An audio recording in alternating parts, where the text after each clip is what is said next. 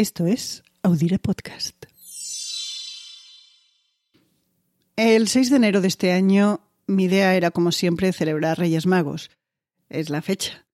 Llevo muchos años viviendo en Brooklyn, pero a mi hijo le gusta. Y a mí también. Pero este año mi atención pasó de los regalos y de la decisión de comprar el rosco de Reyes en una panadería mexicana o en una francesa a las noticias. El 6 de enero fue el día en el que una turba asaltó el Congreso de Estados Unidos. Y la verdad es que prácticamente sin dar crédito a lo que estaban viendo mis ojos, pasé el día entero mirando la pantalla de la televisión, la del ordenador, el WhatsApp. Era una realidad que no se sentía como tal. Desde entonces he hablado en muchas ocasiones con amigos y colegas de qué llevó a esas personas a tomar por asalto el Congreso de Estados Unidos, del significado que tiene eso. Y en una de esas conversaciones alguien, no me acuerdo quién, dijo una frase que se me quedó grabada. ¿Qué pensaría Alfonso X el sabio cuando los veía pasar con sus cuernos y sus armas? Alfonso X, ¿verlos pasar? ¿En el Congreso de Estados Unidos? Confieso que fue ahí cuando me enteré que en el Capitolio hay un relieve con el rostro de Alfonso X. Pero ¿Qué hace un rey de Castilla de hace ocho siglos en el edificio que representa el poder legislativo de Estados Unidos? De la respuesta a esta pregunta les queremos hablar en el programa de hoy. Y si lo hacemos es porque es en una semana como esta, pero del año 1252, cuando Alfonso X, el llamado sabio, fue coronado rey de Castilla y León. Hace 770 años.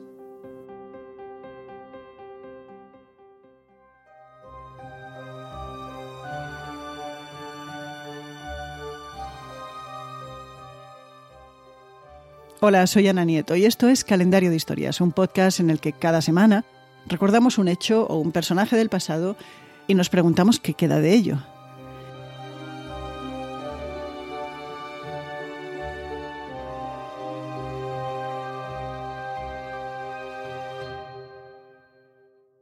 Del fin de la Segunda Guerra Mundial, Estados Unidos salió no solo victoriosa, sino superpotencia. Siguieron años de ambiente alegre y lleno de esperanza. Por todo el país hubo mudanzas, obras y mejoras, entre ellas la de la Cámara de Representantes, dentro del gigantesco edificio que es el Capitolio.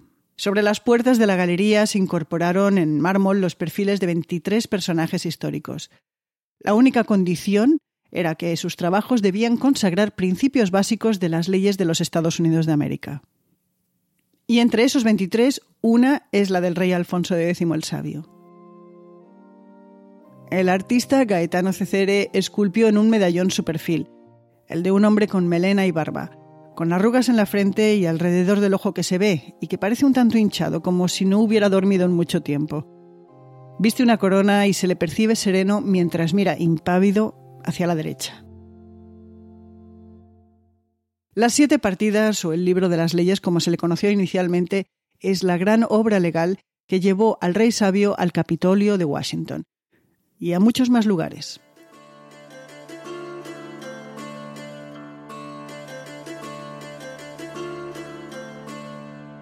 Hace ahora ocho siglos, en Castilla se aplicaban un batiburrillo de leyes. Con las siete partidas se recopilaron todas las existentes y se ordenaron.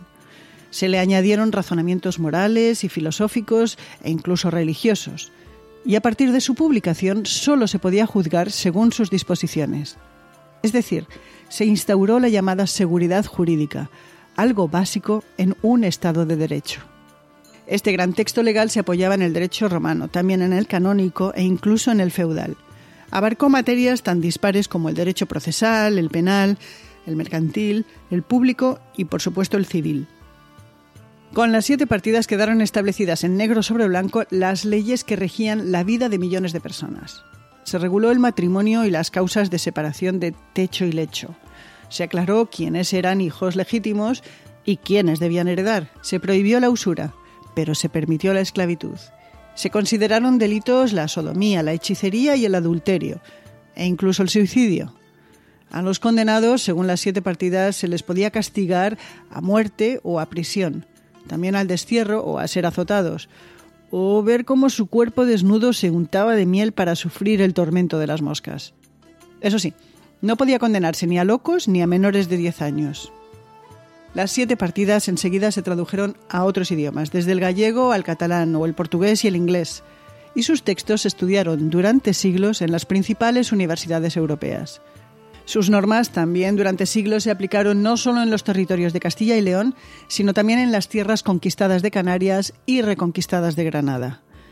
Y cuando el poder español se extendió hacia América, con él llegaron las siete partidas, desde California hasta la Tierra de Fuego.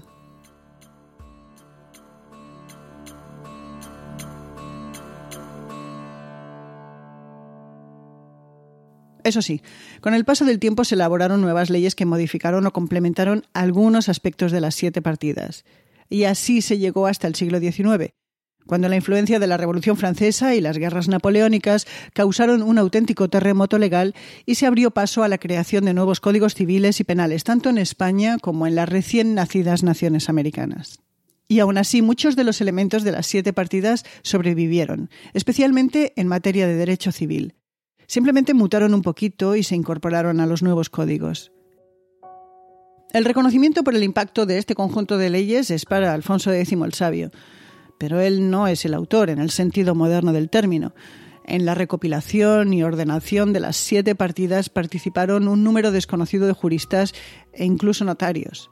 La labor del rey se correspondió más bien a la de promotor y editor, uno muy minucioso, eso sí, que se inmiscuyó en el día a día de la elaboración del gran texto legal de Castilla para el mundo.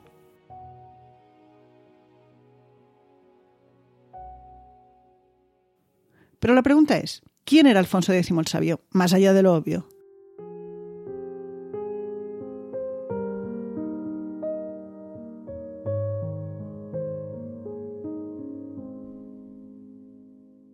Alfonso era el hijo primogénito y por lo tanto el heredero de Fernando III, rey de Castilla, y con el tiempo también de León.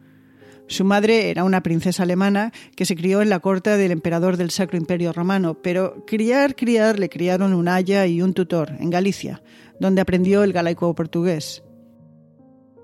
Se le casó con Violante, princesa de Aragón, a pesar de que tenía una relación íntima con una cortesana, la madre de su queridísima hija Beatriz. Sabemos que le gustaba la caza, que era curioso de naturaleza y que estaba fascinado por el ajedrez. Alfonso llegó a rey con los 30 ya cumplidos y a diferencia de su padre no tuvo grandes victorias en la reconquista de las que poder presumir. Se le llenó la cabeza con el sueño de lograr para sí el cetro del Sacro Imperio Romano, pero aquello fue solamente una quimera. Vivió invasiones desde el norte de África, revuelta de mudéjares y enfados del rey musulmán de Granada. También enfermedades, conjuras y traiciones, muchas variadas. De nobles, de íntimos amigos desde la infancia, de hermanos, de su suegro, el poderoso rey Jaime I de Aragón, de su esposa Violante e incluso de su hijo Sancho. Pero nada comparado a la muerte de Fernando de la Cerda, su primogénito, su heredero, Paralela a esa vida convulsa, Alfonso vivió otra llena de calma, estudio y arte. Él es el autor de al menos 10 de las más de 400 composiciones de las cantigas de Santa María. En ellas se conjugan textos en galaico portugués con ilustraciones y música para celebrar los milagros de la Virgen, en consonancia con el fervor mariano de la época. Y se discute de si sus manos salieron incluso más que estas. De lo que no cabe duda es que Alfonso fue la gran fuerza que movió hacia adelante esa obra maestra medieval. También fue la mano que hizo posible las tablas alfonsíes, una revolución en astronomía y que recogía datos sobre las observaciones del firmamento realizadas por sabios judíos desde Toledo. Durante siglos se utilizó su información tanto para predecir el futuro como para calcular los movimientos de los planetas.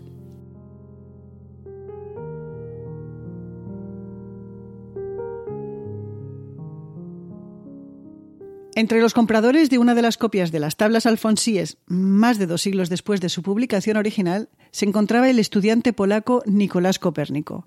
Copérnico encuadernó las hojas con cuero, añadió hojas en blanco para sus anotaciones y ahí comenzó su carrera hacia De Revolutionibus Orbium Coelestium. Para quien quisiera ver y creer la evidencia, era el Sol el centro del mundo, no la Tierra, Los antiguos estaban equivocados.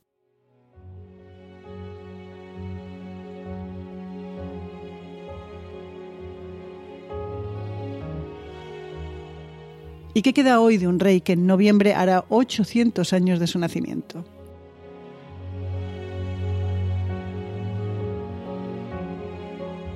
Su influencia sigue patente en numerosos aspectos de nuestro derecho civil. Y en Estados Unidos, por donde empezamos este programa, todos los años Cortes Supremas de estados como Luisiana, Texas, Arizona, Nuevo México y California citan a las siete partidas como base de sus sentencias.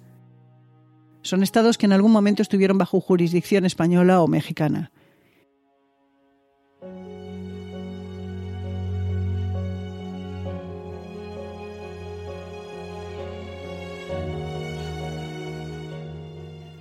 Y no queremos acabar sin decir que en la Luna hay un cráter de nombre Alfonsus, en honor a un rey al que le gustaba mirar a las estrellas.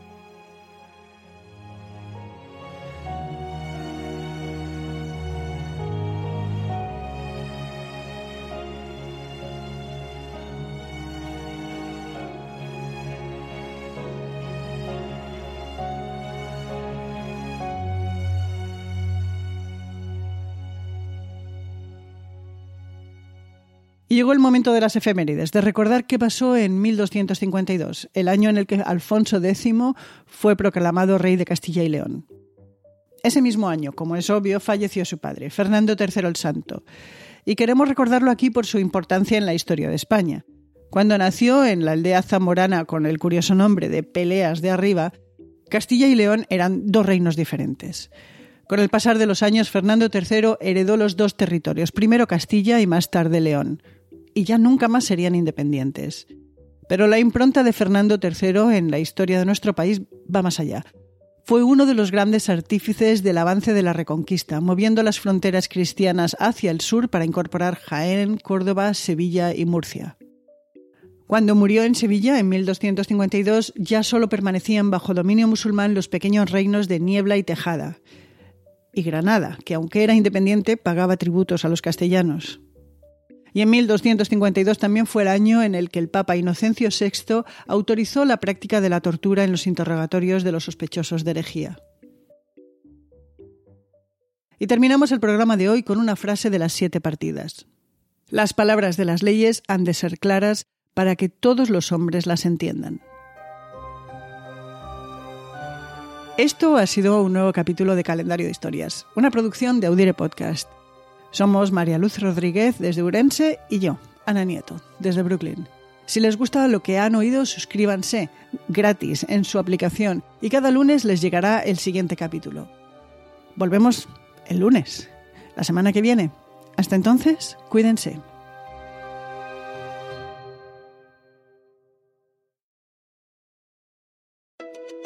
One day in the metaverse. Doctors will practice high risk surgeries as many times as needed before operating on real patients. Education will be more immersive, allowing art students in Ohio to visit museums across the world without a plane ticket, and giving science students in Florida the opportunity to sail through Saturn's rings. The metaverse will also transform workplace training Imagine a world where engineers can disassemble and reassemble engines thousands of times without wasting materials, or where aspiring city planners can build hundreds of cities before a single real building is ever constructed. The metaverse may be virtual, but the impact will be real. Learn more about what Meta is building for the metaverse at meta.com slash metaverse impact.